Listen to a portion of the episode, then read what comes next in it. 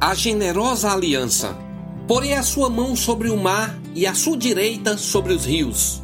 Ele me invocará, dizendo: Tu és meu Pai, meu Deus e a rocha da minha salvação.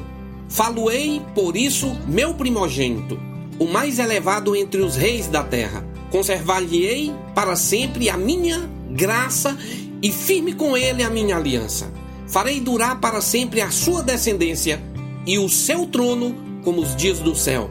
Se os seus filhos desprezarem a minha lei e não andarem nos meus juízos, se violarem os meus preceitos e não guardarem os meus mandamentos, então punirei com vara as suas transgressões e com açoites a sua iniquidade. Mas jamais retirarei dele a minha bondade, nem desmentirei a minha fidelidade. Não violarei a minha aliança, nem modificarei o que os meus lábios proferiram.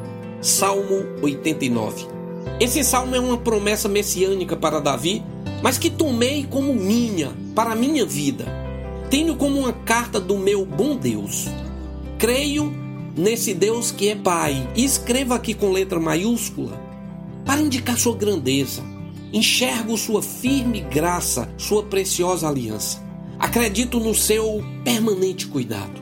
O salmista e rei Davi, falando desse cuidado de Deus em todo o tempo, diz: Uma coisa eu sei, é que bondade e misericórdia certamente me acompanharão todos os dias da minha vida.